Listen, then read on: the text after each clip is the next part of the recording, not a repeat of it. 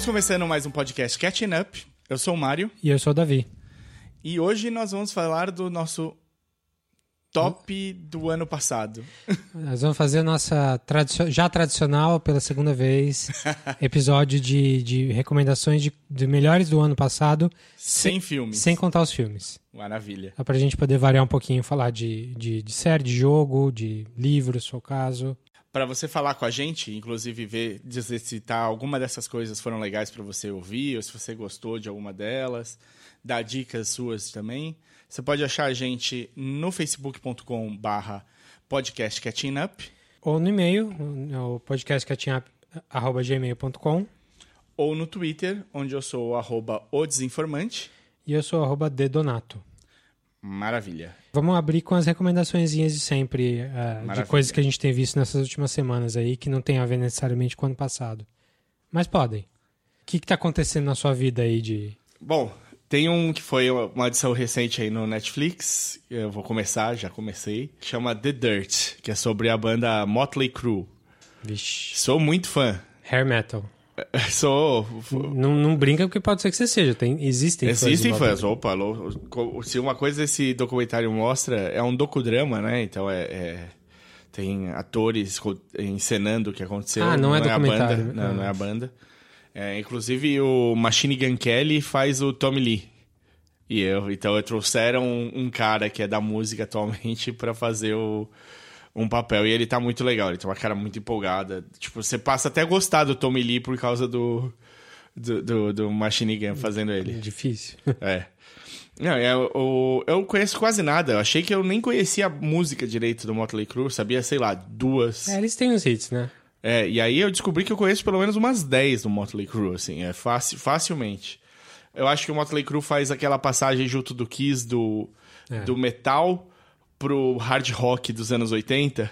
Eles fazem esse, essa ponte que é muito teatral ainda, cara pintada, cabelão esvoaçando. Mas sem o talento do Twisted Sister. Sim, o Twisted, eu acho. É que eu sou muito. Eu gosto muito do Dee Snyder, né? E o Motley Crue, cara, eu fui esperando uma tosqueira, né? Mesmo nível que, que, eu, que eu tinha quanto as bandas dessa época. Sei lá, fui em show do Kiss já, dei risada, me divirto, mas é isso que eu espero, né? Tipo, é uma música pra você cantar no estádio ali e não vai lembrar de, tipo, pôr na antes de você dormir, assim, não vai estar na sua lista, provavelmente. Sei lá, meu, é o meu feeling quanto a esse tipo de música, assim, é um, é um rockão farofa, né? É uma Total. coisa pra divertir. O que eu vi foi uma banda, assim, engraçada. Eles falam muito com a câmera.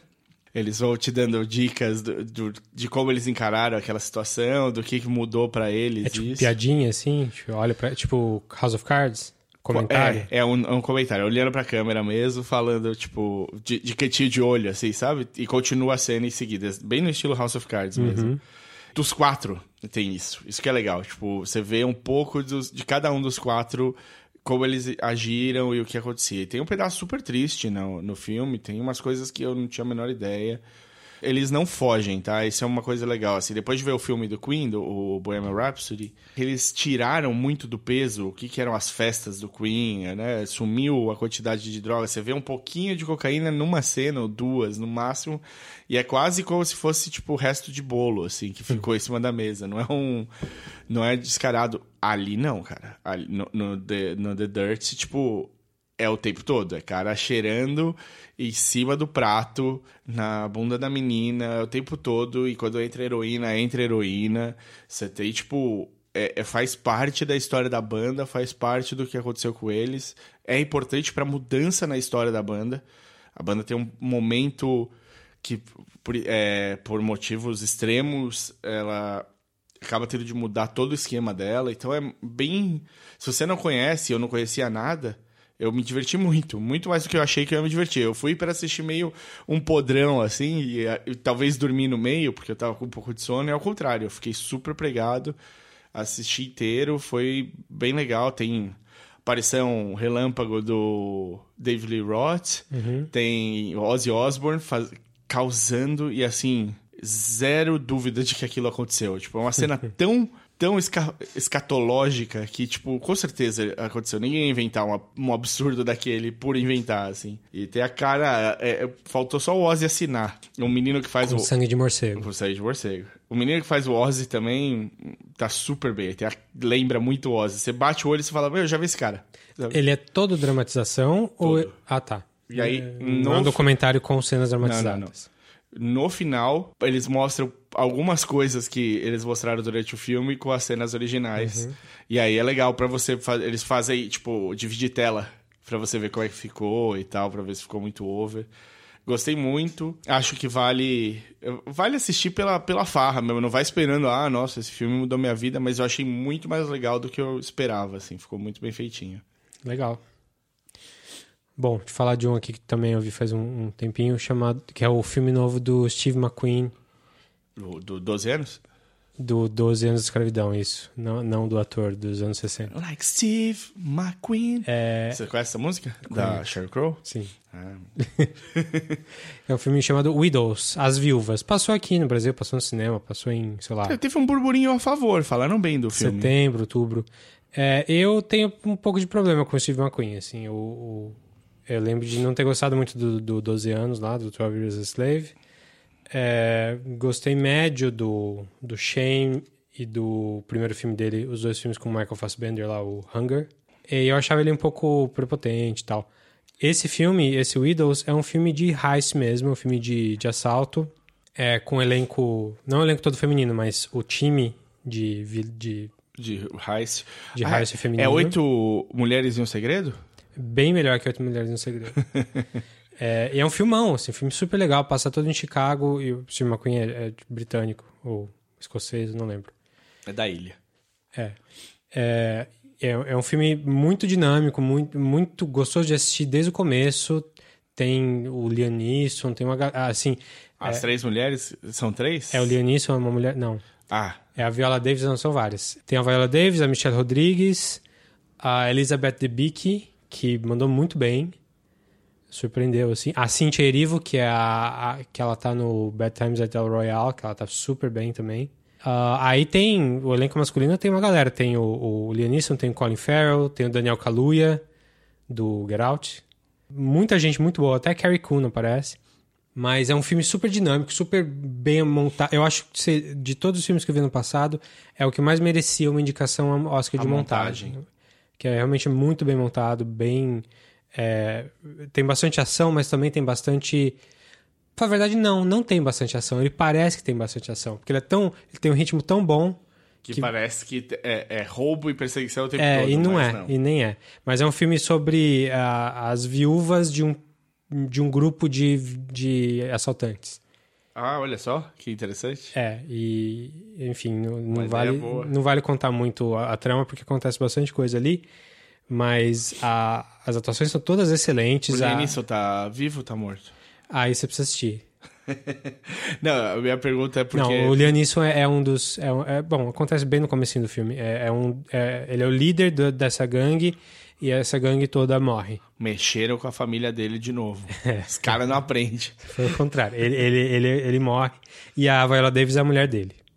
Legal. Mas o filme é bem legal, bem interessante. Tem bastante crítica social da parte de, de, de racismo, mas não só. E é um filmão que passou. Ele não passou batido, mas ele, dentre os filmões de Oscar, ele foi. Ele quase não apareceu. Foi snubbed. É, ele teve uma indicaçãozinha outra ali mais técnica. Teve indicação de, de atriz, eu acho? Eu não lembro. Também Enfim. não lembro. Mas foi meio snubbed, porque, tipo, não chegou forte no Oscar, não É, teve. e- Eu, eu, a- as viúvas- eu, eu lembro que quando foi pra sair no cinema aqui no Brasil, tinha um burburinho muito a favor dele, assim. Sim, Mas eu tinha tão pouco, pouca noção que eu não sabia que era do Steve McQueen. sim. Mas é um filmão. É, tá tendo net now, essas coisas tem. Tá, tá, tá de fácil acesso agora. Só porque eu lembrei. Aproveitem, então. Aproveitem. Então o filme é Widows, é de 2018, dirigido pelo Steve McQueen. Maravilha. Eu vou falar então só mais um aqui. E eu vou falar do Billions, a série. É, não sei se tá pra. Acho que tá pra estrear a quarta temporada, acho que é isso. É, no Showtime, né? Showtime. E eu entrei com o trem já passando, né? Eu corri atrás do trem, peguei ali, subi, tô fazendo um catching up dela. Começou do começo. Comecei do começo, tô chegando no final da primeira temporada agora. Então tem, tem um chão ainda. Mas me diverti. Me diverti. Eu achei que ia achar meio. O tema parece boring, né? O tema É, parece não chatinho. me animou muito, não. É. Mas é. O elenco é bom, né? O elenco é bom. O, o, o Brody, né? Como é que é o nome do, do ator? É Damien Lewis e o Paul Giamatti. Isso. O Brody, pra variar, o Damian Lewis, é, só casa pra cima, né? Ele nunca casa horizontal, ele tá sempre marrying up. E o, nessa série ele é casado com a Diane Kruger. Tem certeza que é a Dani Kruger? Diane Kruger? É. Por quê? O que tá aparecendo aí? A Malin Ackerman. Ah, Marlene Ackerman, é ela mesmo, perdão. É ela mesmo. É, desculpa. as- e eu ainda, eu juro pra você, assisti a série inteira falando da Diane Kruger. Falei pra, pra Marina. Aí, ó. Helena de Troia. Eu conheço ela do da série de comédia do Children's Hospital. Ah, é? Ah, não. Eu, eu vi várias comédias com a Marlene Ackerman. Ela fez o Watchmen. Watchmen. né? Então volta. Nessa série ele é casado com a Marlene Ackerman, que é sueca? Não. Sueca. Ele tem uma vida perfeita, aparentemente, e é dono de uma empresa de investimentos com, um- com os restos de uma outra empresa. Ele, ele montou a empresa dele dos restos de uma outra empresa que sofreu o 11 de setembro. Eles têm uma vida super perfeitinha, filhos que são super overachievers, que, que tem uma relação de competição interna. No 11 de setembro, a empresa dele ficava no World Trade Center e ele foi para uma reunião num cliente naquela na manhã do 11 de setembro. Ah, Todo mundo na empresa dele morreu. Basicamente isso, assim. E aí ele vem e monta. E ele é um bilionário, que- aquele bilionário gente fina, estilo Bill Gates hoje em dia, que doa muito dinheiro para um monte de coisa, não sei o que lá e tal todo mundo imagina que tem coisa errada ali, mas ninguém consegue pôr o dedo exatamente em cima do que ele faz. E o Paul Giamatti é um cara que está crescendo na carreira forte de como é, promotor de justiça, caçando o pessoal que faz fortuna financeira, assim. E ele não vai para cima do da empresa do, do Brody, do Damian Lewis aí. Ele não, não vai atrás porque ele, ele não consegue pôr o dedo. E ele tem um conflito de interesse bem sério. A esposa dele, que é uma atriz que eu acho que eu vi ela em algum lugar. Eu, eu, eu sei que eu já bati o olho nela em alguma coisa, mas Mad não... Men. Mad Men, boa. Ah, é a, é a Rachel Katz. é. Ah, tá, tá. Perfeito. E ela é uma psicóloga da empresa do Damian Lewis. O que, que é legal da série? A série é da... Se você gostou de Suits, que não é, não, é, não é uma série que todo mundo assiste e tal, mas já tem um, já tem um público mais sedimentado, eu indicaria Billions pra você, porque são todas são pessoas muito inteligentes, muito boas no que fazem. O roteiro é rápido, o texto um tentando ser mais esperto que o outro e sempre com uma segunda ou terceira ou quarta intenção junto e, sai do mundo do, do direito, né, no, que é do Suits, e vem pro mundo financeiro e tem esse jogo de gato e rato. Nesse você não sabe nem direito para quem torcer. Eu, na verdade, torço muito mais pro Paul Giamatti do que pro Damian Lewis. Então, esse jogo ficou muito mais bem feito no Billions. É uma série mais gostosa, mais fácil de você assistir, com texto inteligente e uma edição também super rapidinha, esperta, dessa edição moderna, né? Vamos chamar assim. Legal. Eu vou falar de mais um rapidinho, então, que é um filme dinamarquês, que foi pro Oscar, inclusive, de, de filme estrangeiro, que chama The Guilty. O, o- o- eu não sei, não lembro se ficou A Culpa, acho que ficou A Culpa no Brasil. A culpa. Passou no Brasil também, tava no Reserva Cultural, algumas outras coisas. É um filminho pequeno, de uma hora e vinte, que se passa num lugar só, Fizeram o mínimo para ser um longa. é, passa num lugar só, que é um, um atendente de emergência de, tipo, 190, assim, do, da Dinamarca. E ele recebe uma ligação ah, em que ele tem que... É uma, um sequestro e ele tem que lidar com esse caso, processo todo. E é um cara problemático, tem, fala um pouco, mostra um pouco da, da história dele sem sair da, da sala. É um filme bem inteligente, assim, no- em termos de de, de, ele é um filme muito tenso, tem uma tensão muito boa do começo ao fim, porque você tá o tempo todo com o cara ali do lado, ouvindo as ligações que fazem para ele. É, é, um daqueles filmes de locação única, tipo Buried, que é um filme que eu gosto bastante, do Ryan Reynolds lá. Davi falando bem de um filme do Ryan Opa, Reynolds. esse filme eu É, adoro. O Buried adoro. é bem legal, Buried é bem legal. Mas é, é um filme super tenso, do começo ao fim, assim, é bem legal. É, eu acho que ele cai um pouquinho no- na resolução, ele fica um pouco previsível. Mas até então ele é bem, bem. tem um ritmo bem legal, bem gostoso de ver. E é um filme diferente, né? Não é um filme que você vê em todo, todo, todo lugar, assim. É um filme dinamarquês, passou no cinema. Eu acho que deve também deve estar nesses NetNow da vida aí, Vivo. É, não vi no Netflix, pra falar a verdade. Mas o filme chama A Culpa, ou The Guilty, e em dinamarquês é um... Eu não sei falar dinamarquês, então não adianta. Tá, Diz aí. É, de, de, é Den Skildige. Skildige, eu acho que é. Ué, Ficou bom, ficou bom. Eu, eu cairia nessa. Ah, o diretor é o Gustav Müller, Müller, não sei também como é que fala o, o, o treminha lá do O. Enfim, então o filme é The Guilty, ou A Culpa, ou O Culpado, não sei. Do filme do Gustav Müller, Miller. Dá uma olhada aí que não deve ser, não deve estar difícil de achar, não. Bom, vamos lá falar do, da nossa listinha de melhores de 2018, então? Vamos lá. Sem nenhuma ordem ou motivo. Não, não, é só. ah, não dá pra ranquear coisas que são diferentes, né? Sim. Então, para vocês entenderem, no ano passado a gente fez um Melhores de 2017. Foi porque a gente fez logo no começo do ano e não tinham saído os filmes do Oscar ainda. Então a gente resolveu fazer 100 filmes. E, mas aí a gente gostou da ideia e vamos tentar manter isso todos os anos. para fazer um, um top aí.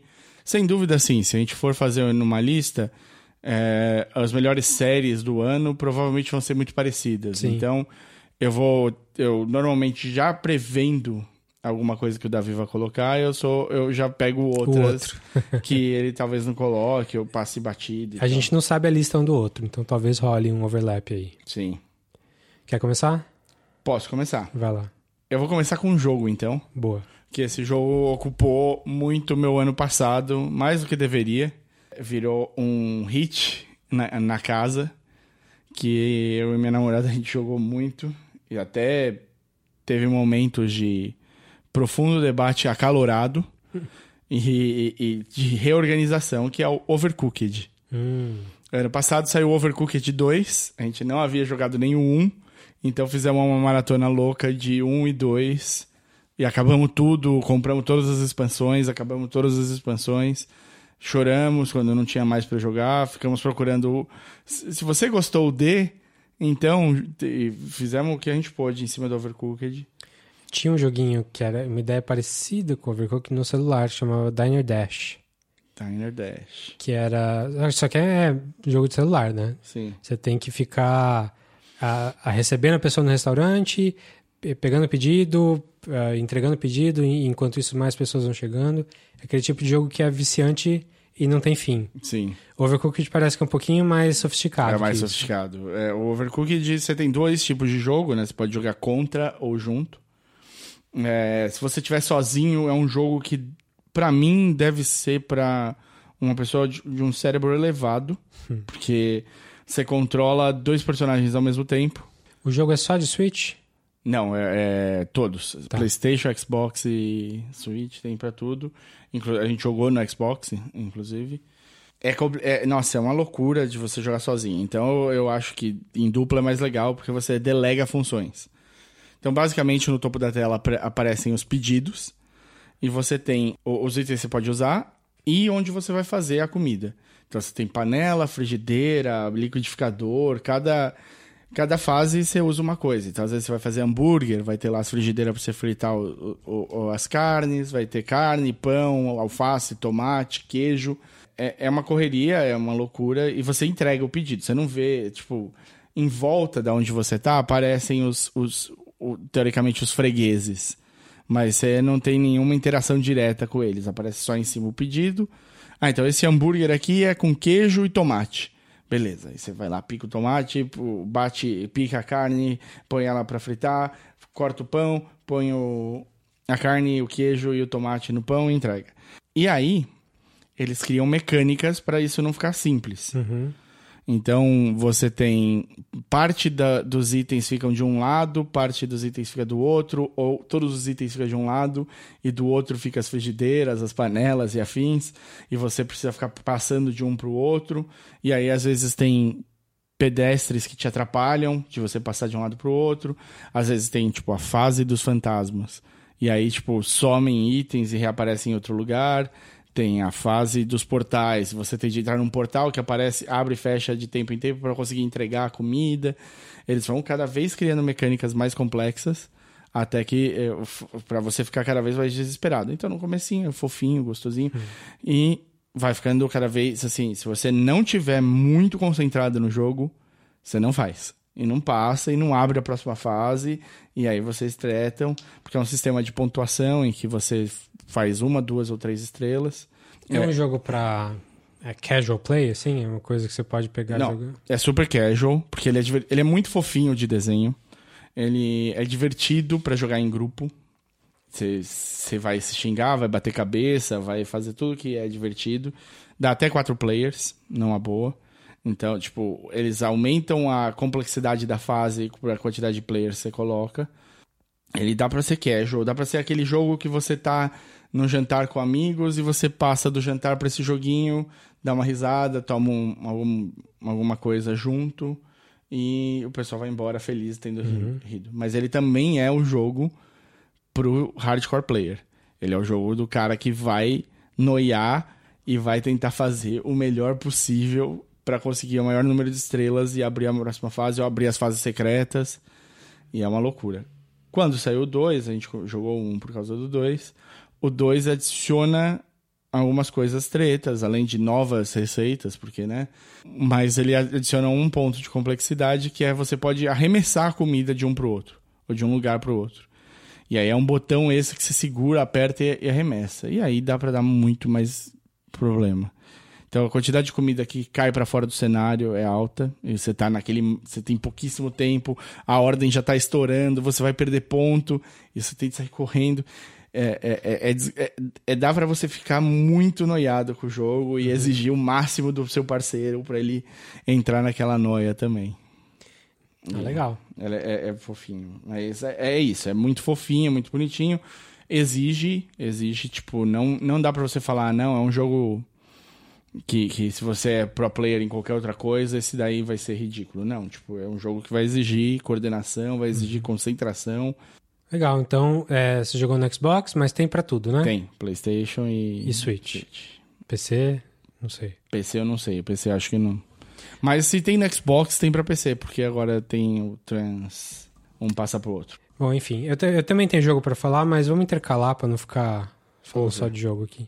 É, eu vamos falar de um podcast que realmente foi, foi uma das minhas obsessõezinhas do ano passado, que é um podcast da, em português, podcast da Folha, chamado Presidentes da Semana. Podcast de, de história, mais do que qualquer outra coisa, é, feita por um jornalista chamado Rodrigo Vizeu, em que eles começaram, ele começou em abril, pegando desde o Deodoro, cada episódio é um presidente. Alguns episódios, alguns presidentes tomam dois episódios, tipo Getúlio.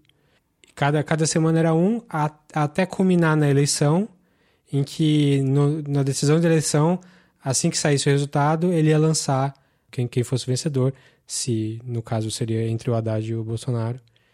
E acabou sendo o Bolsonaro.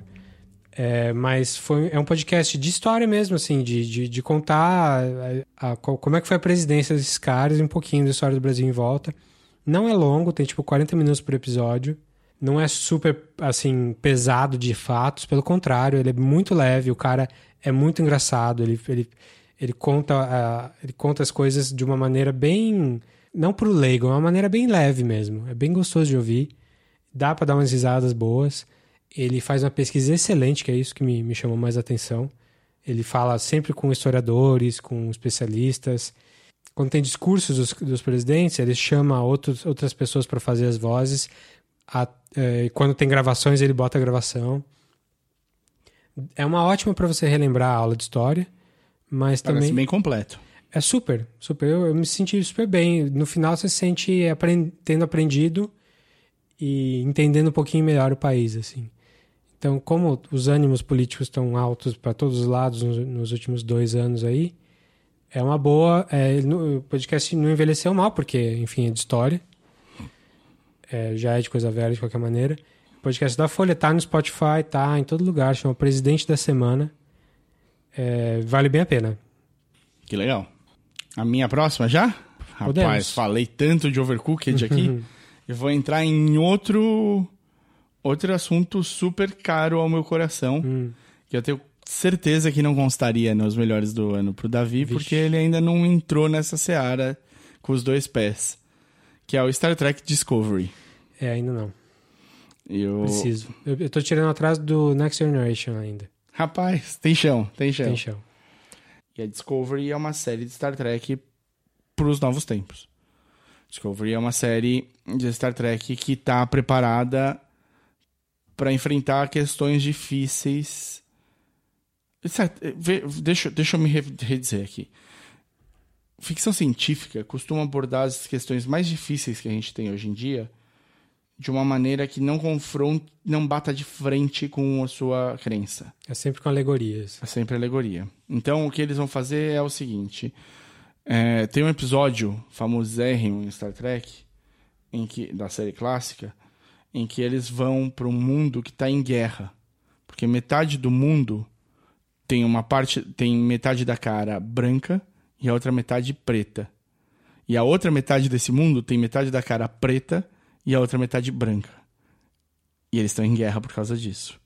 Porque eles alguns acham que tem, são mais dignos do que outros. E a treta toda é resolvida, eventualmente, de um jeito legal de Star Trek, o jeito de fazer as coisas. Mas é uma alegoria direta, escrachada na, na, na situação da sociedade americana como era dividida na época. Star Trek foi a primeira série a dar um papel protagonista para uma mulher negra. Foi a primeira série a ter um beijo interracial. Ela tem, então, ela sempre foi à frente do tempo dela. Ela sempre buscou levantar questões importantes. Então, Discovery não poderia fugir dessa, desse ponto. Mas Star Trek era Monster of the Week. Neste episódio, nossos amigos vão para, parar em tal planeta e as coisas acontecem, sei lá. Era diário, diário estelar tal. E vai que vai. Essa história tal, e outra vai ser outro diário, outro dia. Em, em, em, eventualmente tinham Episódios duplos. Duplos, era o máximo que tinha. Então, Discovery veio como um breath of fresh air ali. A gente estava despreparado para uma série de Star Trek que todos os episódios fossem interligados. Era um depois do outro, depois do outro, depois do outro, depois do outro, formando uma história muito maior. Então, no começo, algumas sobrancelhas se levantaram. Mas é um casting incrível, é um trabalho, um cuidado maravilhoso. É a série que ia ser feita pelo Brian Fuller, e ele começou, né? Ele começou e ele saiu para cuidar de outra série, American Gods. Que ele também saiu. É um, é um hábito. e é isso. Eu, eu indico, eu acho que pode ser a sua primeira série de Star Trek. Não vai doer. Não vai fazer nenhuma diferença se você nunca ouviu falar de Kirk, Spock, McCoy, nada. A história é bem contada, personagens são interessantes e é muito fácil de você acompanhar e entender e gostar. E todos os episódios são recheados de aventura, ação e a ficção científica vai só dando a cola para cada episódio. Uma coisa que me. Eu também, de novo, sem ter visto, mas. É, como a protagonista é uma mulher, né? Sim, no chamada lugar, Michael. No lugar, do, no lugar do capitão é a capitã. Ah, não. A, a, a, ah, não é a protagonista não é capitã. Ah, tá. A, a capitã do primeiro episódio é a Michelle Yeoh. Hum, tá. É Enfim. A Jojo. Já, já vale. A, a, minha questão era. É, me lembra um pouco o Battlestar Galactica, que tinha mulheres Sem dúvida, sem dúvida. É a primeira, primeira Star Trek pós Battlestar Galactica, né? Você acha que tem alguma influência, pelo menos no. O original tempos, do Battlestar, assim? o Battlestar Galactica não é da década de 60 também? 70? É de, de finalzinho de 70, começo de 80, é uma Isso. porcaria. Sim. É ruim mesmo.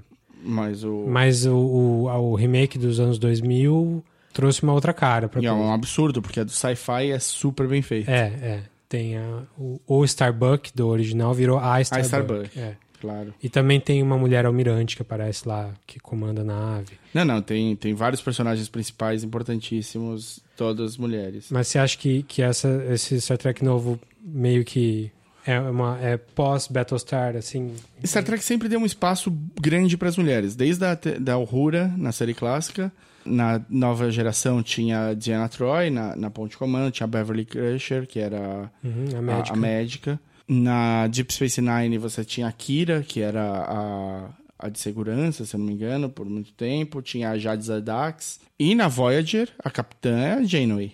É uma mulher. E. Tem segu- mais desse tipo de coisa. é, e a segunda em comando, se não, é- não era a segunda em comando, claro, não, não, não vou, não- mas a segunda importância para a série, porque a série virou, era a Seven of Nine. Era uma, uma Borg que foi retirada da coletividade. Então você tinha, inclusive essa era uma dinâmica muito complexa, porque a Janeway assinou para ser a principal disparada. E a Seven of Nine entrou e roubou uma boa parte da, do protagonismo. E as duas se afinetavam no- nos bastidores. Isso era complicado. A Discovery ela tem uma coisa que é muito boa, porque de cara você. tipo, ela nunca escondeu quem é a protagonista da série. Nunca, nunca. Você abre. E é é interessante, porque o primeiro episódio, a primeira cena é a Giorgio e a Michael juntas. As duas juntas. Isso tem uma importância pra Michael super interessante. Eu não sei quanto que tem de impacto. Eu tenho, eu tenho certeza que tem impacto, sim. A série Discovery é muito comparada com Battlestar Galactica. Battlestar Galactica não, com Babylon 5 Hum. por causa do esquema seriado, né, de episódios con- consecutivos falando do mesmo tema. O Star Trek nunca tinha feito isso e Battlestar e, e Babylon 5 tinham uma rixa muito grande com Deep Space Nine, que as duas surgiram ao mesmo tempo. Sim. Sem dúvida, quando os fãs de Babylon 5, quando assistem Discovery, eles percebem As influências. influências. E, sem dúvida, quem viu Battlestar Galactica também vai perceber coisas importantes de Battlestar dentro do, do- da estrutura de episódio, de personagem e tal. Mas é um monstro em si só, tá? Discovery é uma outra coisa. É uma coisa, inclusive, que assim. Se ela não chamasse Star Trek Discovery, se ela chamasse Discovery e não tivesse nada de Star Trek, as pessoas iam falar: ah, tem coisas de Star Trek aqui, entendeu? Mas ia- é independente o suficiente. é independente o suficiente pra você não falar, tá, põe o dedo. Inclusive, assim, Mas tem federação. tem, tem tudo. Tá. Mas é, é- é- tem coisas do, do Discovery que eu, eu fico temeroso, porque teoricamente o Discovery é antes da clássica. Hum, tá. É na missão de 5 anos do Pike.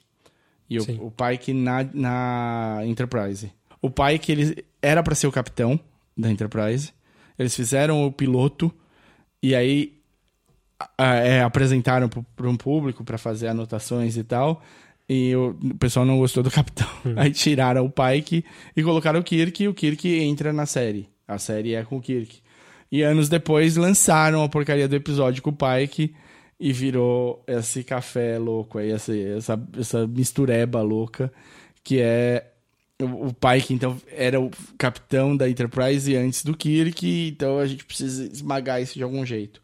Então a Discovery é antes da Enterprise com o Kirk.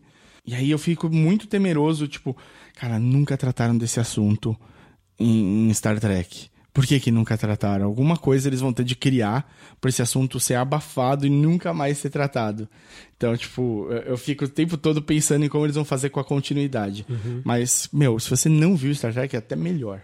É até melhor a série, eu acho. Legal. Então tá, tá levando a tocha, carregando a tocha da, da série. Tá, eu tô. Não, essa daí, e eles estão no meio da segunda temporada. E episódios muito legais, episódios que eu ouvi muita gente que falou que chorou, que se emocionou e tal. Não foi o caso pra mim, até- acho que até porque eu vi, eu vi isso antes de ver. Uhum. Então quando eu vi eu já tava preparado e tal. Mas são episódios muito legais. Então Star Trek, Star Trek Discovery é da CBS e aqui tem no Netflix. Ele Eles saem toda sexta-feira, sai no Netflix. Porque ele é da CBS Exclusive. All Access. All Access, isso aí. E é o aplicativo da CBS. Ele passou só o episódio piloto na TV. E o resto ele sai no aplicativo. E esse aplicativo só existe Nos Estados nos Unidos. Estados Unidos. Então, pra fora, os direitos estão com o Netflix. O que é uma loucura, eu nunca vou entender. Isso aí você pode me ajudar. Quero que você me ajude, Davi. Várias séries, por exemplo, é, Good Place. Sim, Cês- mesmo esquema. Mesmíssimo esquema. Ele sai num canal Sai na NBC. na NBC americana. É. Tanto que ele passava no Hulu antes. Tem no Hulu ainda. Ainda tá lá. Ainda tá Igual- saindo toda Igualzinho. semana? Tá. E aí, quando você vai assistir no Netflix Brasil, Parece original. Ou, Netflix. é, Netflix Original. É, é porque pro Brasil é É original. original. É, mas então, é isso feito. cria um, um ruído. Cria porque confusão, quantas é. vezes eu não ouço falar, ah, não, a série do Netflix do, do Star Trek. Brother, não é da Netflix. Sim. É do CBS, normal. Pois é. Não, é, é questão de direitos de distribuição. Eles sempre negociam Estados Unidos e fora dos Estados Unidos, né? Como o CBS, vai ser mais caro para a CBS fazer um aplicativo mundial, você negocia com Netflix e beleza. Já Você tem você plataforma tá lá, É. todo mundo já tá lá mesmo, ganha uma grana e beleza, Os fechou. caras te pagam pelo, pelo produto, tá Sim. ótimo. Sim. Muito bem, então é, vou, vou continuar falando de série. Então, É, como a gente já falou do Discovery aqui, também vou falar de uma que a gente já falou aqui, um bom tempinho atrás, que é a série da AMC chamada The, Te- The Terror. The Terror. The Terror, o Terror. Que é uma série que se passa nos 1840, eu acho, ou 20. Baseado em fatos reais. Baseado em fatos, sim. Baseado nas explorações ah, do Ártico dos, do- dos capitães ingleses que vão lá de navio. Eles querem achar um caminho pelo Ártico que hoje em dia já tem, porque aquecimento global e o caminho está aberto, mas naquela época não tinha. E é sobre a expedição desse nav- desses navios. Um deles chama-se The Terror, é o nome do navio mesmo. E apesar da série ser baseada em pessoas é, de verdade, que tem os, os personagens da série, tem vários que são personagens históricos, a, a narrativa é toda ficcional. E é uma série é, em que eles vão fazer essa viagem e logo no primeiro episódio eles ficam presos no gelo. E aí eles vão ter que passar um tempão lá, a- aquela, aquela, aquele crew de centenas de homens, só homens, na neve, no gelo, no, no mar congelado. E tem toques de. Não dá muito pra saber, assim. Tem um pouco de. Como é que fala? De, de cosmic horror. Lovecraft, assim. Tem algumas coisas que acontecem que parece que. Assim, nunca dá muito pra saber, principalmente no começo, aonde que eles querem chegar com isso. E essa é uma, é uma grande sacada da série, assim, porque é, é um pouco o que aconteceu com True Detective. É uma série que te apresenta um monte de coisas super interessantes, dá uns toques de misticismo, mas não necessariamente. e você vai você fica meio em dúvida quase até o fim. E essa série vai nessa pegada, é uma série bem séria, bem é, bem escura, porque eles passam o inverno lá, né? É, então, os, os atores são todos excelentes. Tem o, o Jared, Jared Harris, que é o cara que tá no Mad Men, o cara. É, tipo Sherlock Holmes, umas coisas X. Mas enfim, você vai ver a cara do Jared Harris, você vai reconhecer ele de outros lugares. É, o elenco todo britânico, ou que pelo menos se apresenta como britânico. E é, é uma série que tem uma produção muito boa. É, não chega a ser um Game of Thrones, mas é quase, assim, bem séria, bem, muito bem feita de época. E ela é muito interessante, porque ela é um mistério e ela também é um estudo de personagem, um estudo daquela, daquelas pessoas que estão ali e você vê a intriga acontecendo, uns querendo umas coisas, outros querendo outras. É uma série que teve uma temporada que fechou uma história e vai ter a segunda que vai ser outra história. É meio True Detective de novo. Que legal. É, eu, vi a- eu vi o primeiro episódio, a produção era impecável. Sim, E, e esse toque de, de dúvida quanto ao, ao, misticismo. mistici- a- a- ao fantástico ali, é, eu achei que se permeasse muito bem a série, isso ia ficar muito legal também. E é bem legal mesmo. Então, recomendo bastante. A série chama The Terror. Eu não sei se caiu no Netflix, eu acho que não. Mas ela passou na AMC Brasil. Ah, é? Passou. Bom, muito bem. Então, é, se você não achar em nenhum lugar aí, eu recomendo baixar também, porque vale bem a pena. Então, a série The Terror é da AMC. A segunda temporada tá, tá programada para esse ano, mas não tem data específica ainda. Muito bem, o que mais você tem aí? Eu tenho primeiro uma menção honrosa. A menção honrosa, é, eu vou falar de um assunto música, de música. E a menção honrosa desse assunto é uma trilha sonora que saiu em novembro do ano passado, que é a trilha sonora do Homem é, Spider-Man Into the Spider-Verse. Por quê? Eu vou falar dessa trilha como menção honrosa. Eu gostei da trilha, a trilha é muito legal. a- Gostei até da música do Post Malone. É, apesar de lembrar todas as outras músicas dele, que eu conheço. Ele tem um jeito muito típico de frasear, então fica marca. E, mas eu achei, ela é uma trilha que me pega muito rap, hip hop, com coisa, com sons pesados juntos, né? Então, tipo, você tem músicas que são muito pesadas do som e é um rap no meio e tal. É uma coisa quase. É meio, tem um que meio gangsta, assim, meio. E eu acho. Eu lembro quando eu ouvi a trilha sonora do Matrix, eu sabia que era uma trilha que ia acabar é, guiando a trilha sonora dos filmes blockbusters um, por um tempo. Sim. E guiou. E aí, quando essa do Into the Spider-Verse, eu tenho a impressão que vai fazer uma coisa parecida por um tempo com uma área de filmes. O cara, o filme que quiser ser cool, quiser dif ser diferente, ele vai trazer uma trilha que seja voltada para esse tipo de coisa. A gente já tem trilha com Kendrick Lamar escolhendo as músicas e tal. Já temos um, um já é uma direção que está sendo, tá apontando para isso, assim. Então acho que vai Vai, vai, é, essa é a minha menção honrosa, porque eu gostei da trilha. Não é a coisa que mais me marcou, né? Nem nada assim. Mas eu sei que vai ser, vai ser importante por um tempo no mundo aí de, de cinema e tal. Vai marcar um influente. Caminho. Vai ser influente. Mas o, o que eu ia falar era de uma banda que eu conheci no ano passado. A banda certamente né, do ano passado. Chama Clean Bandit. Clean Bandit? Isso. Não conheço. Não conhece? Não. Mas você já ouviu um pedacinho de uma música dele, sem hum. saber.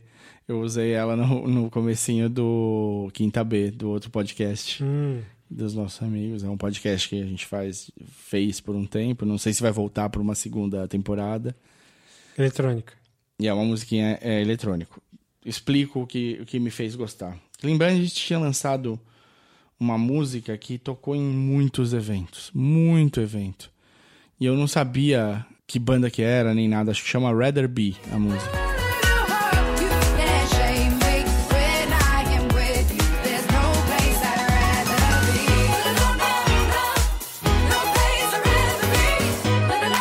Trabalhei com evento por bastante tempo. Então eu me acostumei a ouvir essa Rather Be né, né, é, tocando em festas, casamentos ou, e afins. E não tinha a menor ideia do que que era, não tinha ideia de se era banda, o que que é. Aquela música do momento lá, você sempre tem uma música do momento que vai tocar em todo lugar e tal. Imagine Dragons. Imagine Dragons, socorro. Mas Glenn Bennett teve essa música e eu esqueci dela completamente. Fui reencontrar no ano passado, sabe-se lá Deus por quê. E não reencontrei pelo Rather Be. Ouvi lá uma outra música e me pegou e eu comecei a ouvir uma atrás da outra e eram todas muito legais. É uma música eletrônica puxada pro dance. Ela é uma música eletrônica razoavelmente pop. E por que que, diferente de todas as outras, essa me chamou né, a atenção? Porque era uma banda formada por quatro instrumentistas clássicos que saíram da faculdade de música e falaram: Meu, vamos começar um. Vamos mostrar que música eletrônica pode ser mais do que ela é. Eles colocam construções clássicas da música eletrônica e, e dance e instrumentos clássicos da música. Então tem cello, tem violino, tem coisas clássicas dentro de uma música eletrônica. E, é, e eles fazem até piada com, com isso. A música que eu uso lá de abertura, eles falam: então você acha que música eletrônica é repetitiva? É mesmo. E aí começa. Eles sabem brincar. E no melhor estilo Carlos Santana, Quero Fazer Dinheiro, eles chamam pessoas muito legais para cantar as músicas deles. No ano passado, eu faço sempre uma lista das músicas é, do ano, pra, porque me impactaram e, e ficaram na minha cabeça durante o ano. Quando termina o ano, eu faço um top 20 dessas e faço como se fosse um CD. Eu gravava os CDs, hoje em dia eu, sei lá, eu ponho no YouTube como uma. Faz uma playlist do Spotify. Uma, eu faço uma. A playlist do Spotify é com todas. A play, e no YouTube eu faço tipo como se fosse um CD com as 20 melhores. E eu tenho duas do Clean Bandit do ano passado, na, na lista do ano passado, que é Rockabye, que é uma música super manjada, antiga e tudo mais, mas na versão do Clean Bandit, que é com Shampoo e Anne-Marie, e Symphony, que é uma, tipo, uma música que eu achei muito gostosinha de ouvir, muito legal, que é com a Zara Larsson, que é uma cantora sueca que se radicou lá para os Estados Unidos e que tá super em, na mídia agora, assim. A menina tá, tá estourando lá. just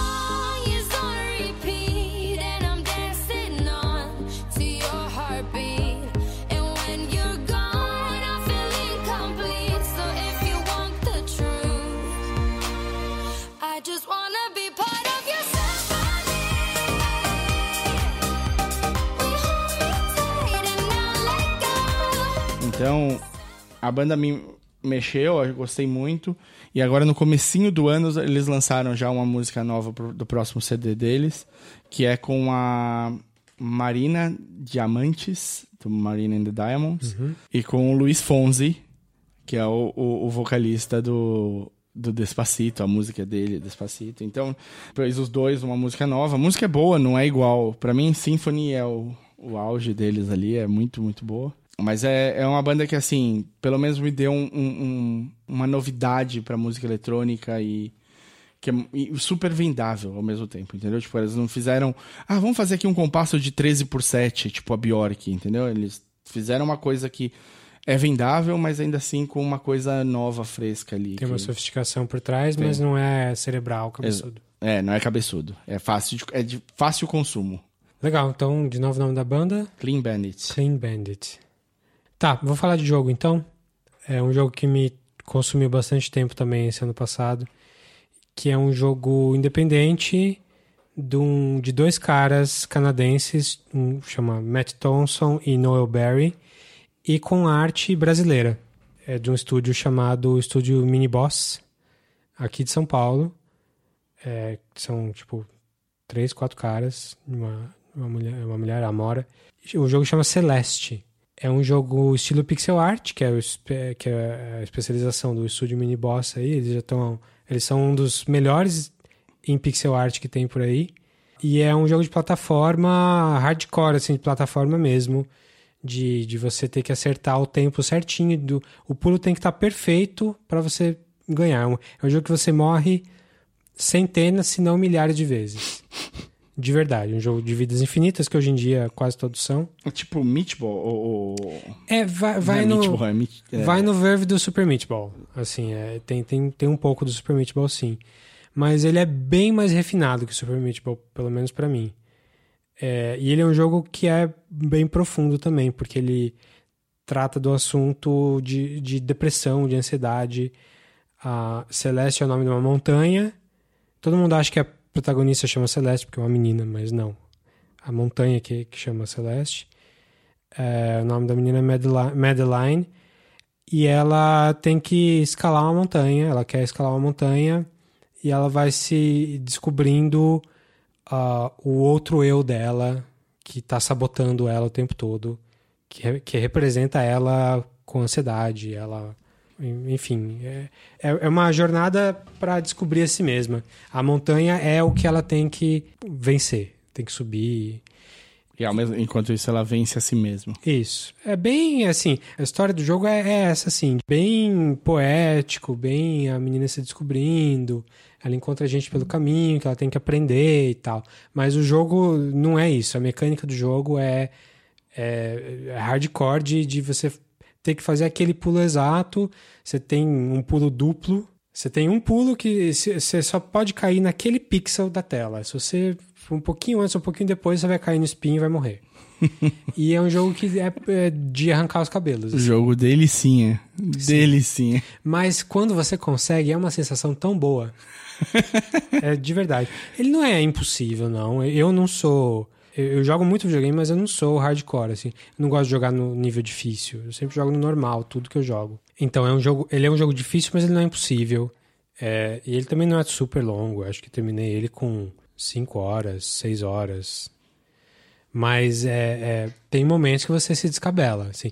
E, e, ele é um jogo que ele sempre se refresca, assim. Cada, cada fase tem um elemento novo. Tem um elemento que tem o um vento, que vai te jogar contra vai ser mais uma coisa para você calcular, calcular na hora de pular. Tem hora que tem um carinha te atrapalhando, tem, tem um pouquinho de chefe de fase. Mas, enfim, no geral, é um jogo muito bonito. Apesar de ser pixel art, ele foi um jogo que o protótipo dele foi feito em quatro dias num game jam, assim. E, inclusive, você pode jogar esse jogo protótipo dentro do jogo do Celeste. E, realmente, a mecânica é bem parecida mesmo. E é aquilo, você pode conseguir só chegar no final do jogo, ou você pode pegar os desafios. Uh, tem uns moranguinhos voando. Alguns são bem difíceis mesmo, outros nem tanto. Mas é um jogo muito bonito, muito legal, muito gostoso de jogar. É, é para se descabelar algumas vezes, mas a sensação quando você consegue é muito boa.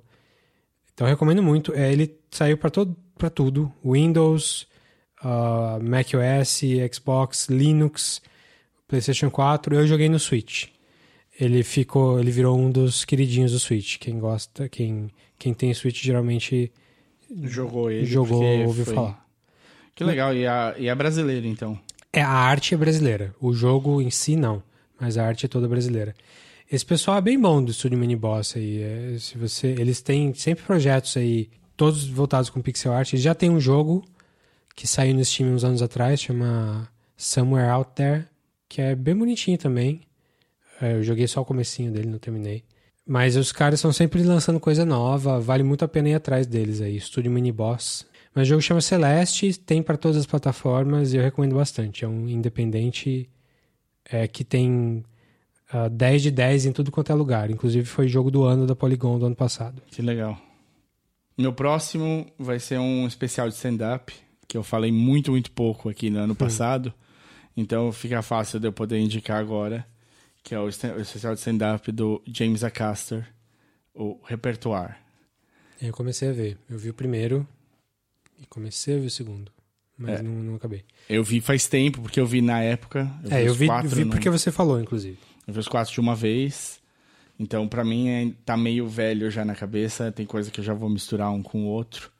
Mas eu gosto muito do jeito que ele entrega a comédia. Eu gosto do jeito que ele fala. Ele prepara o, o punchline da, da piada ali. Ele tem um jeito muito estranho. Não sei se você não achou. Ele é meio um personagem em si só. né? Sim, sim. Ele, dá pra ver que o cara, tudo que ele fala é calculado. Assim, ele, Sim. Você acha que ele tá improvisando, mas ele, ele sabe muito bem o que ele tá falando. Sim. É, são quatro especiais, Quatro. sol- soltos ao mesmo tempo, e eles se, se informam um ao outro, né? Um é meio que, Sim.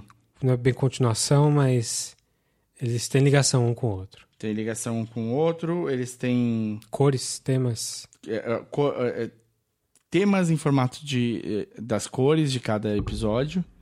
Então, cada episódio tem uma cor que é o fundo, basicamente, do, do, do episódio. Todos são nome, todos os episódios são com nome com, começado com R. É, recognize, represent, reset e recap. O Acaster ficou meio que famosinho recentemente, né? Não sei se que ele deu um- uma explicação, acho. A piadinha do Brexit, É, a né? piadinha do Brexit. The other day, my flatmate was making me a peppermint tea, and he said, Would you like the bag leaving in or taken out? And it's very hard because if, if you leave the bag in, then over time, the cup of tea itself as a whole will get stronger, and it might appear like the bag is getting weaker, but it's now part of a stronger cup of tea.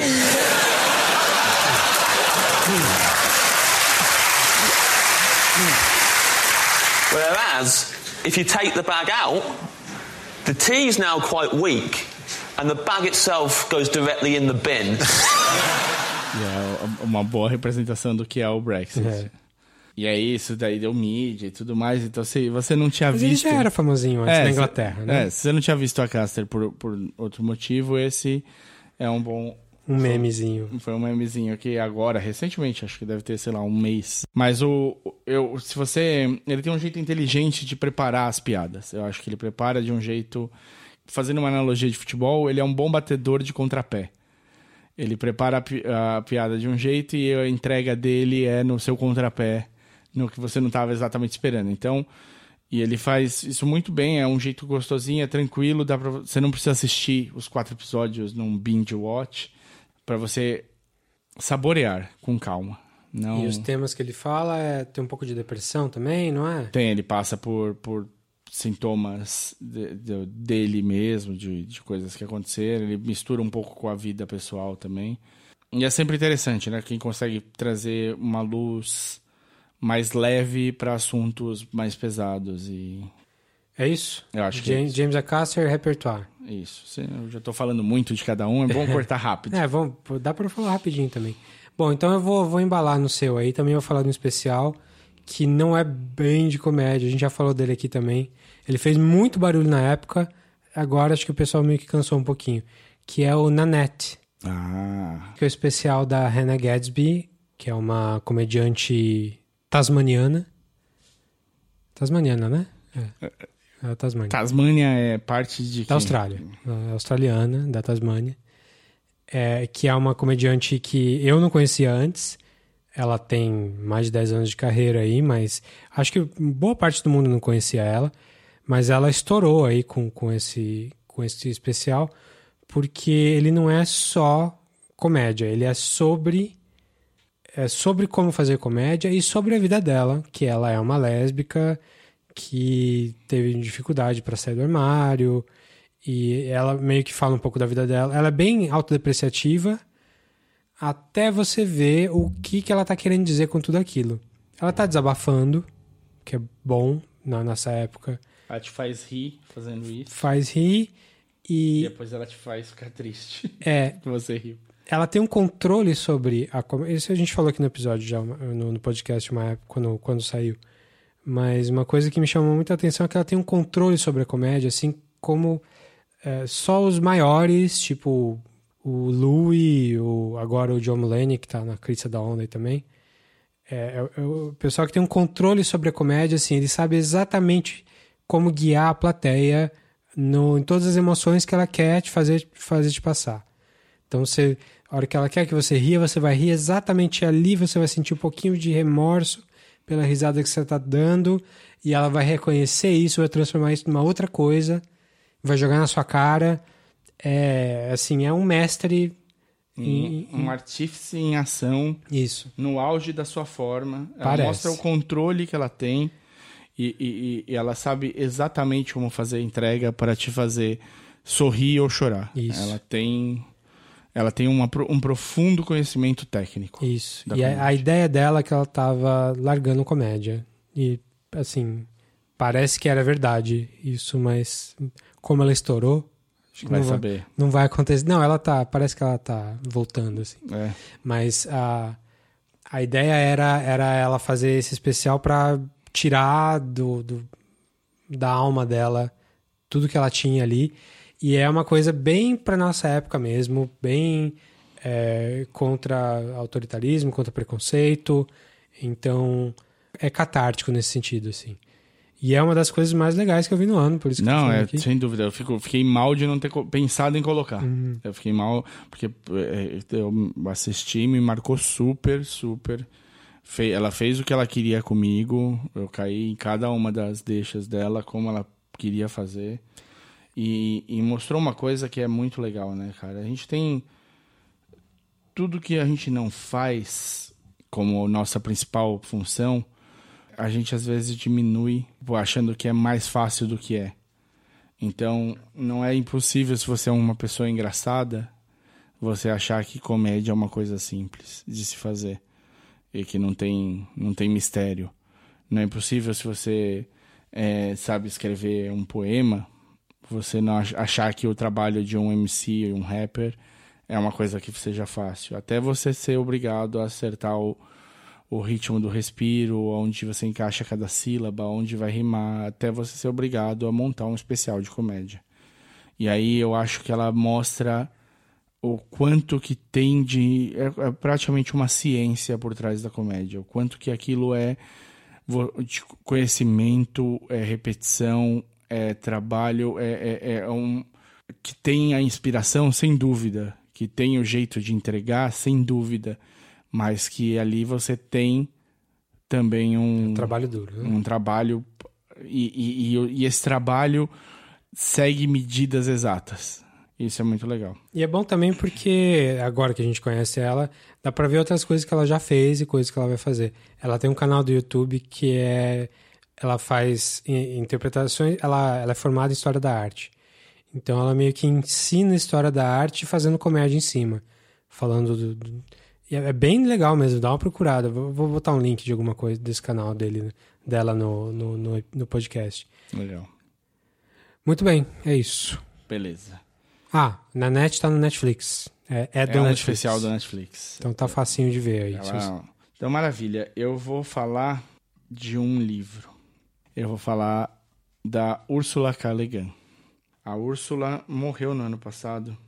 Ela, eu começo por causa disso. Ela morreu em 22 de janeiro de 2018. Foi bem cedo. E ela era uma das minhas escritoras favoritas.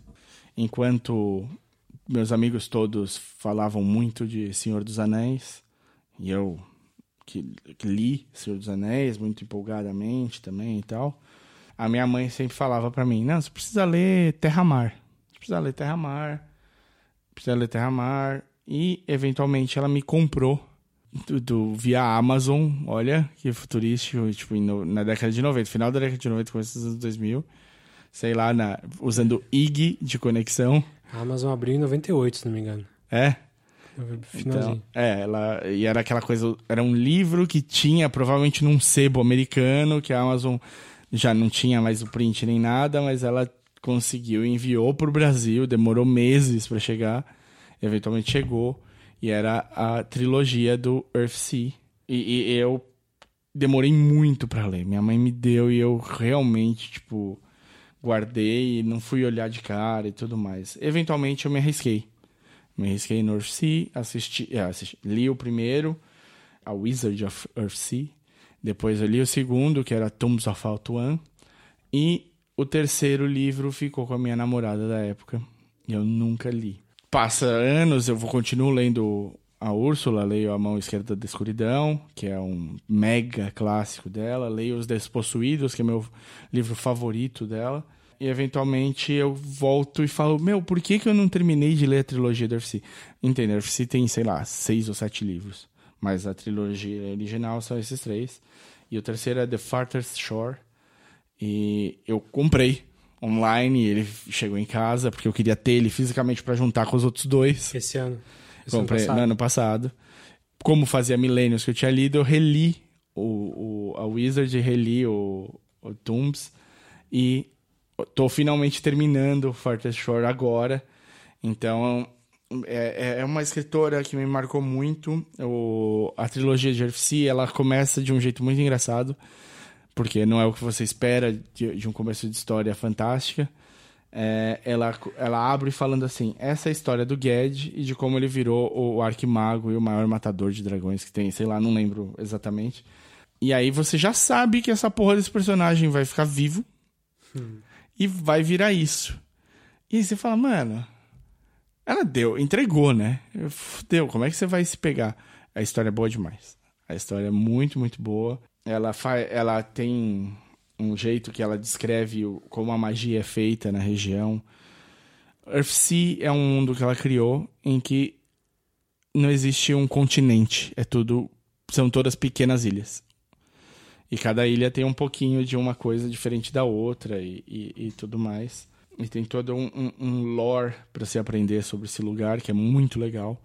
A mágica, ela, meu, colocou uma escola de magia nesse caralho, sei lá, 30 anos antes da J.K. Rowling escrever o, o, Harry Potter. Então, assim, o, o, antes do Neil Gaiman criar livros da magia, antes de. A escola tava lá é, é, para você. Então é muito legal. É, é, é, é, um outro jeito de contar literatura fantástica. E quando ela vai para ficção científica, ela é, é ainda melhor. Se ela na literatura fantástica é muito legal, é muito bom, ficção científica é um outro nível porque a ficção científica te permite fazer alegoria. E a Ursula K. Le Guin era uma das maiores carregadoras de bandeira ativista até o último dia dela. O Twitter dela era uma, uma peça preciosa que, que existia, ela era super ativa. O posicionamento dela, eu não vi, tipo, eu não vi um tweet que eu achei que ela estava do lado errado da história, assim. Ela sempre estava certa, ela sempre carregou todas as bandeiras certas. E assim, se tem se você precisa entender como ela é como pessoa, leia o Despossuídos. Acho que o Despossuídos ela, ela, ela mostra. É um planeta que tem uma lua. E nesse planeta eles vivem um capitalismo muito parecido com o nosso, uma loucura, gastos, esborne e tudo mais. E a lua é super minimalista. Você vive com o que você precisa e você trabalha pela unidade. E então a Lua e o planeta não, não têm uma relação muito agradável, até porque eles estão um pouco distantes, não fisicamente, mas de de, de encontros. É, como eles os ideais são muito diferentes, eles foram rompendo relações. E um cara do planeta vai para a Lua e aí ele tem todo esse esse choque dessa outro, desse outro jeito de viver. É muito legal, é muito diferente. Vale, tipo, a, a, assim, é das leituras que eu mais posso recomendar para você ter. Qual que é o título original, sabe? The Dispossessed. Essa, essa ideia lembra um pouquinho aquela série que é baseada em livro também, o The Extent. Sim. Que o pessoal de Marte tem uma ideologia, o pessoal da Terra tem outra. Quase como se fossem os países hoje em dia.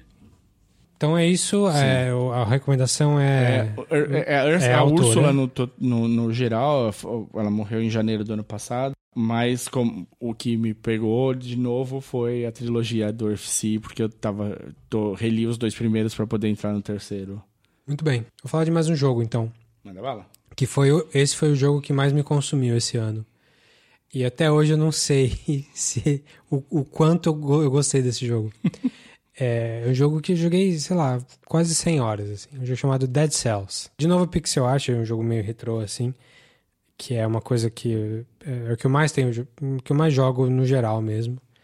Mas ele é um jogo meio roguelike, que eles chamam que é um jogo que tem uma geração ah, aleatória de cenário, em que é, é meio que uma plataforma, meio um dungeon crawler, que você lembra um pouco Castlevania no, na aparência, que você é um cara, você aparece numa prisão, parece um corpo possuído por uma essência, e você tem que fugir dessa prisão, tem que enfrentar os inimigos. Cada vez que você joga, o cenário muda, o, o mapa muda. Legal. E que, o que, quando, quando o jogo é roguelike, ele tem essa geração aleatória e tem permadeath. Tem quando você morre, você morre, Você morre. e acabou o jogo. Começa de novo. E aí, tudo, de, tudo novo de novo. Só que esse jogo, eles chamam de roguelite, não só ro- roguelike. Porque ele tem o permadeath, é verdade, quando você morre, morreu, acabou, começou de novo. Mas tem algumas coisas que você consegue evoluir para sempre. Que você gasta uns pontos lá, que você vai ganhando, uns orbes que você coleta, os cells, dead cells. E aí você consegue desbloquear algumas armas, algumas coisas assim. Você tem sempre uma arma melee, né? Uma arma de, de, ata- de ataque curto, tipo uma espada, uma coisa Tá assim. escrito errado essa palavra aí. A gente fala melee, né? Mas é melee. É, então, mas tá errado a escrita. Tem de arrumar essa escrita aí. E uma arma de distância e também umas armas, tipo, tipo uma, um arco e flecha ou coisa assim. E sempre com umas variações, tipo, ah, esse é explosivo, esse puxa os inimigos e tal. E, e ele, ele é muito é, detalhista, assim, nas coisas. Ah, essa arma vai te dar uma, um bônus de 1,2 segundos. Isso tudo tá detalhado no jogo. Um jogo meio para hardcore gamer, assim. Tem as granadas também, você pode comprar alguns, alguns itens que vão te ajudar a, a subir em alguns, ah, algumas facilidades. É, mas ele é um jogo muito difícil e é, você pode chegar no, no chefe final por vários caminhos. Você, você não, você pode, sei lá, o jogo tem 10 biomas que eles chamam, seriam 10 fases. Mas ah, o caminho mais curto você faz em 5 fases. Você pode fazer em, em caminhos maiores se você quiser, aumentar um pouquinho o seu poder, mas também corre o risco de você morrer mais fácil e voltar pro começo de novo. Eu joguei muito até conseguir terminar o jogo uma vez. Joguei, sei lá, 80 horas até terminar uma vez. Eu acho que isso nem é normal, eu acho que as pessoas conseguem antes de mim. Mas por acaso comigo foi assim. Morri no chefão, sei lá, umas seis ou sete vezes. Que cheguei no chefão, já foi difícil chegar e morri lá. Então é um jogo que te consome porque é, primeiro quando você morre você fica super frustrado, mas você fala tentar mais uma, vai, vamos mais uma. Demora, sei lá, 40 minutos até o fim do jogo, cada vez que você joga, se você vai até o final. E aí se você chega no final, você ainda pode desbloquear um nível mais difícil e conseguir mais coisas depois. Eu ainda não ganhei no nível 1 mais difícil. Sei que vai até o nível 4 mais difícil. Eu acho que eu vou desencanar. Mas é um jogo que é, ele é um jogo muito bem pensado, muito bem construído. É um jogo meio independente também, mas ele é super detalhista e, e é, é um jogo refinado. Saíram atualizações que refinaram mais ainda algumas coisas, tiraram alguns itens, colocaram outros. É um jogo que tem para todo também, tem tem para PlayStation, tem Steam e eu joguei no no Switch de novo. Aliás, todos os jogos que eu tenho jogado ultimamente Switch. estão no Switch. Então é isso, o jogo chama, chama Dead Cells. 80 horas. Pra mais, acho que eu tô mais de 100 já. Eu joguei mais Dead Cells do que o Mario, Sun- Mario Odyssey. Jogou mais Dead Cells do que Breath of the não, Wild. não, esse, esse jogo eu joguei 200 horas Breath of the Wild. Socorro! esse foi no ano anterior, então não conta. Ah, ah, Você você comprou, né? ah, não comprei ainda, não comprei, não comprei. Eu, eu, eu tô achando que um dia, quando o Switch estiver velho, eu vou comprar no Switch, porque eu só comprei no Wii U, né? Aham. É, é nesse nível o seu, seu, seu É, amor. Um, ainda não. Como é um jogo muito grande, não, não vou conseguir começar a jogar de novo agora, mas um dia eu vou. Minha, minha vez. Vai lá. Então eu vou falar de uma última série aqui, o meu último dos melhores do ano. Cara, eu cresci numa época que era difícil você falar que gostava de quadrinho. Você é meio aloprado, assim, então. E eu- a gente tá numa, numa época em que é muito bom você falar que gosta de quadrinho. Porque todo mundo assistiu alguma coisa. Tão sabe? bom que chega a ser ruim. É, a gente tá numa época em que você pode ligar a TV quase qualquer dia da semana e ter uma série de super-herói passando. Ah, a série não é boa. Puta. Até pode não ser, cara. Pode ser um pipocão ali, uma coisa tipo, feita pra um outro tipo de pessoa que não você, assim, uma coisa pra pessoal mais novo, mais empolgado com as coisas, que vai comprar o bonequinho daquele cacete e tal. Mas você tem essa opção. É uma época muito, muito boa pra você tá Pra você que lia quadrinho no- na década de 80 e 90. É tipo, essas coisas estão florescendo muito. Então, quando você chega. Por algum tempo na minha vida, o meu personagem favorito foi o Demolidor. É, é- é porque pessoas muito, muito boas passaram escrevendo ele. Então a Marvel lançou uma, uma linha para adolescentes e jovens que chamava Marvel Max. Como, eh, na verdade, assim, a Marvel Max era para cima de 18. E para não ficar muito longe, eles criaram uma linha de 14 a 18, que era Marvel Knights. E lá tinha o Demolidor. E quando o Demolidor entrou para essa linha, se eu não me engano, a primeira, o primeiro arco de histórias foi escrito pelo Kevin Smith. E depois entrou o Quesada, que era o desenhista do Kevin Smith, como escritor. Pouco tempo depois, o Quesada virou o, o Chefão. é, o chefão da Marvel e as coisas foram para esse lado. E aí, quando o Quesada sai, me entra o Brian Michael Bendis, que é um dos melhores escritores de quadrinho policial que tem. Então você tem o Ed Brubaker, o Greg Hooker também é muito bom, mas pra mim o Brian Michael Bendis, ele, ele conta a história de um jeito diferente. Se você lia Alias, que virou Je- Jessica Jones, a, sé- a série na, na TV, é, eles tinham páginas inteiras desenhadas pelo Maliv, que era quase a mesma cena com uma pequena variação de rosto, porque era uma conversa indo e voltando entre duas pessoas. Era quase como você tá vendo uma série, um filme.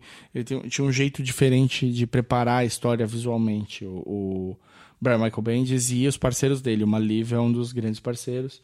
E no Demolidor ele trouxe isso. E é porrada, é pesado pra caralho, é muito bem feito.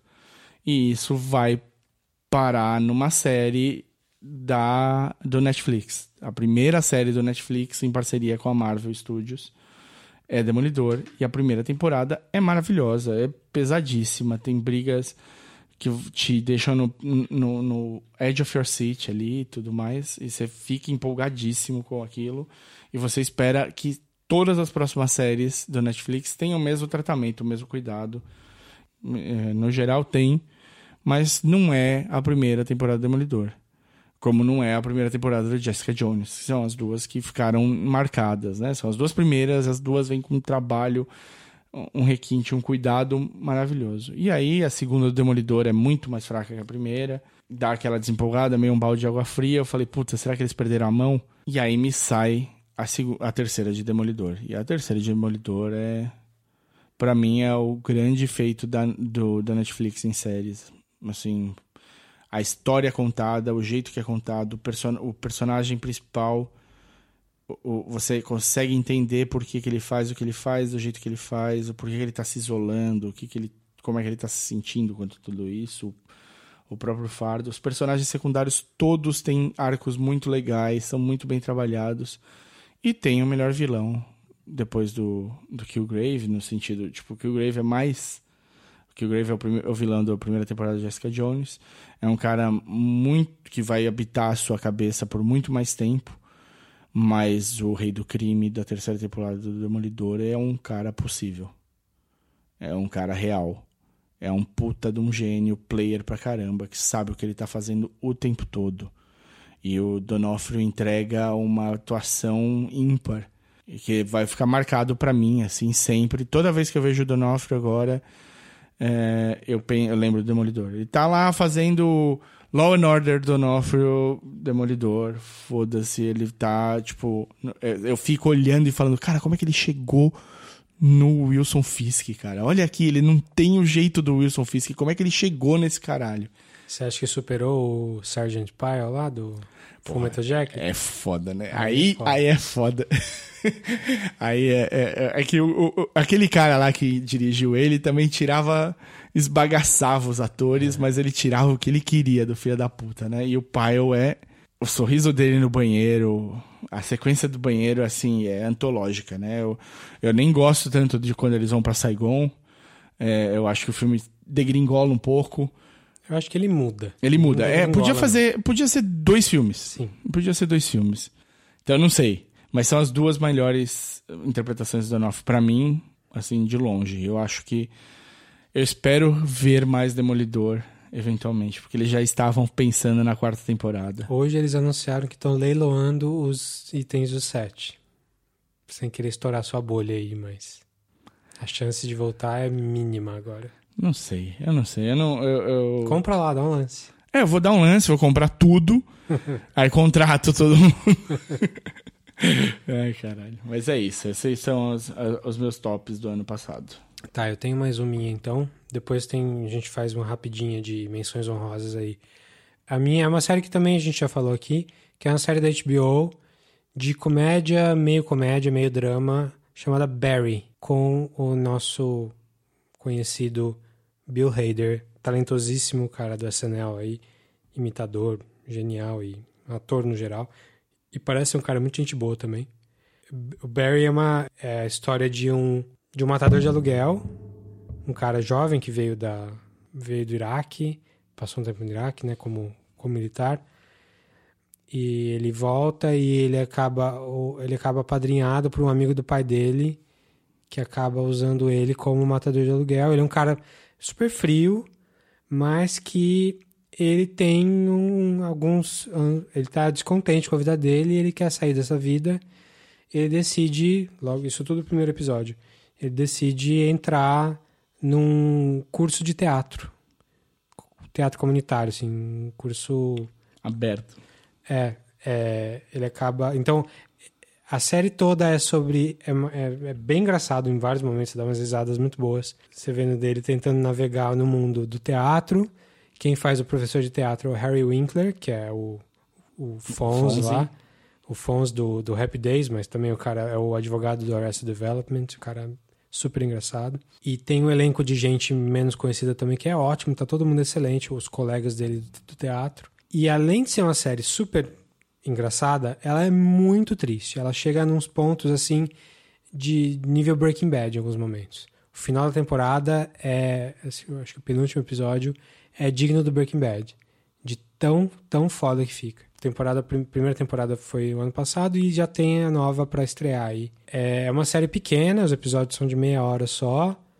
Nem acho que tem tipo oito episódios mas é impecável, assim, a, o texto é muito bom, o Bill Hader está envolvido em tudo, e é muito bom, recomendo muito. É uma das séries que vai acabar é, ficando por baixo do radar, assim, mas que quando você descobrir vai ser uma pérola. A série chama Barry, que é o nome do, do personagem, é da HBO. Maravilha. Então acho que fechamos aqui. Vamos fazer só umas menções honrosas. É, pai bola? Coisas que, Papum. coisas que a gente já falou aqui, falando só rapidinho. Um dos grandes momentos do ano para mim foi o The Americans.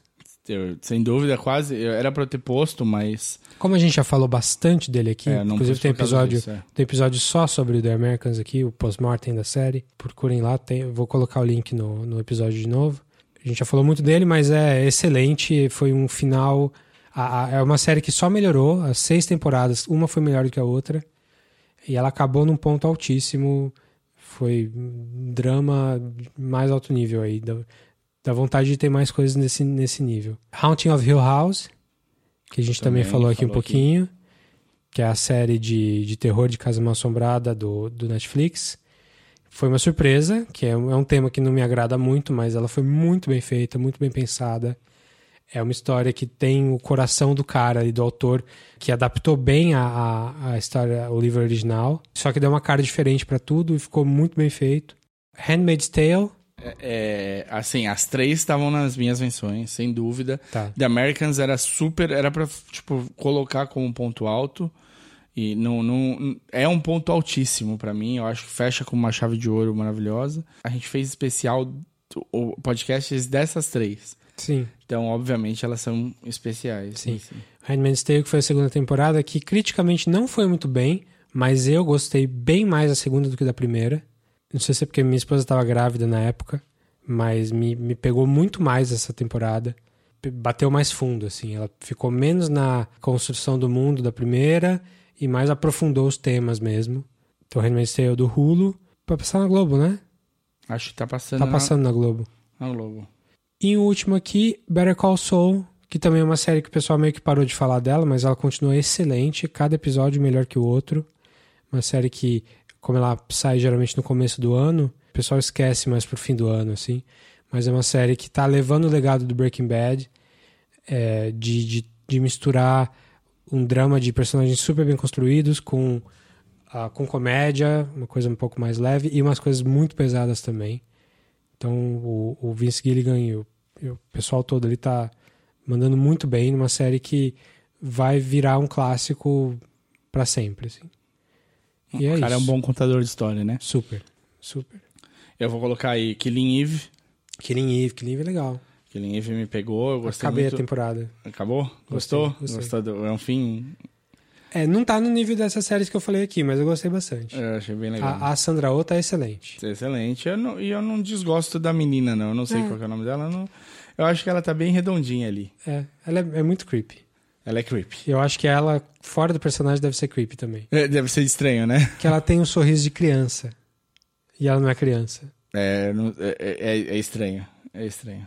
Eu, eu gosto da personagem. Sim. Eu acho a personagem muito divertida. Sharp Objects. Sim, boa. Uma boa, eu acho gostei. Eu demorei pra gostar. É uma série que é lenta, lenta, mas a hora que ela encaixa fica muito, muito legal. A Amy Adams é sempre bem-vinda. Assisti o primeiro episódio, mas eu sei que ela é boa já de ver do Homecoming da Julia Roberts. O Homecoming eu ouvi o podcast, porque era um podcast. Sim. O que você achou? É, eu larguei. E assim, o podcast super bem produzido. O papel da Julia Roberts era da Catherine Keener, que é uma puta atriz. Hum, Caralho. Tem o David Schwimmer, tem cara Não, era um podcast meio novelado. assim. Oscar Isaac. Caramba, galera. tá todo mundo lá. Não, super alto nível. E é bom, mas é, eu achei que se arrastou um pouco demais. E é pouca coisa em audioficção que eu consigo ouvir numa boa. É, então é- não me pega. Não me, Porque é- é uma- podcast, assim, é uma coisa que. E não tô falando em defesa só do podcast de, de blá blá blá que nem o nosso. Pelo contrário, eu gosto de coisa bem produzida. Mas podcast geralmente eu faço quando eu tô fazendo outras coisas. Eu ouço quando eu tô fazendo outras coisas. E esse é um filme. Você o Homecoming é um atenção. filme. Você parece que tem que sentar e ficar só absorvendo aquilo. E aí é difícil, né? É, e tem uns detalhezinhos também que me incomodaram um pouquinho, do tipo, eles. A série toda é baseada em, em registros de, de ligação telefônica um com o outro, assim. Ah, tá. Então o, o episódio inteiro é com aquele filtro de telefone. Nossa, bem telho. E aí enche um pouco o saco, assim. Mas é boa, assim, é, a história é boa. Mas eu não, não vi, não vi a série da Amazon. Tá. Você viu o primeiro vi o episódio? Primeiro. É, eu vou colocar aqui um que eu ia. Quase entrou também, mas é como eu não acabei a, a- a segunda temporada, eu não Uhum. tenho a menor ideia se, vai, se eu vou, vou achar incrível ou não. Que é Counterpart. Ah, sim. Eu tô, tô maratonando forte, eu sei que ela. É quase o nível do Terror, assim. é- ela, é, é muito inteligente, a Counterpart. Né? Eu já falei dela aqui no episódio. Falou, no, sim. no podcast. Super mind-bending, o, o, o world building dela, o, o cenário dela é muito interessante de, de realidade paralela nos anos, que, que separou da gente nos anos 80. Bem, e o J.K. Simmons é um fodão. assim, Fodão. sempre. E tem um que eu não posso deixar de. Ah, fala, Counterpart, só Counterpart é baixando. da AMC, Acho que não tem outros não caminhos tem, aí. Não tem aqui. Eu não achei em lugar nenhum. Olhei Netflix, Hulu, Amazon, nada. Aí eu encontrei ela naquele site Torrent. Torrent e, e boa. É, e aí, assim, vou fechar com uma óbvia, que é o Westworld. Tá. Westworld pra a gente fez especial também, então obviamente é um ponto alto, é uma mega puta produção. É, não é tão boa quanto a primeira temporada, eu acho. Eles têm coisas interessantíssimas nesse sentido de storytelling. Sim. Mas também tem umas mas mancadas. Tem, né? umas, tem uns errinhos.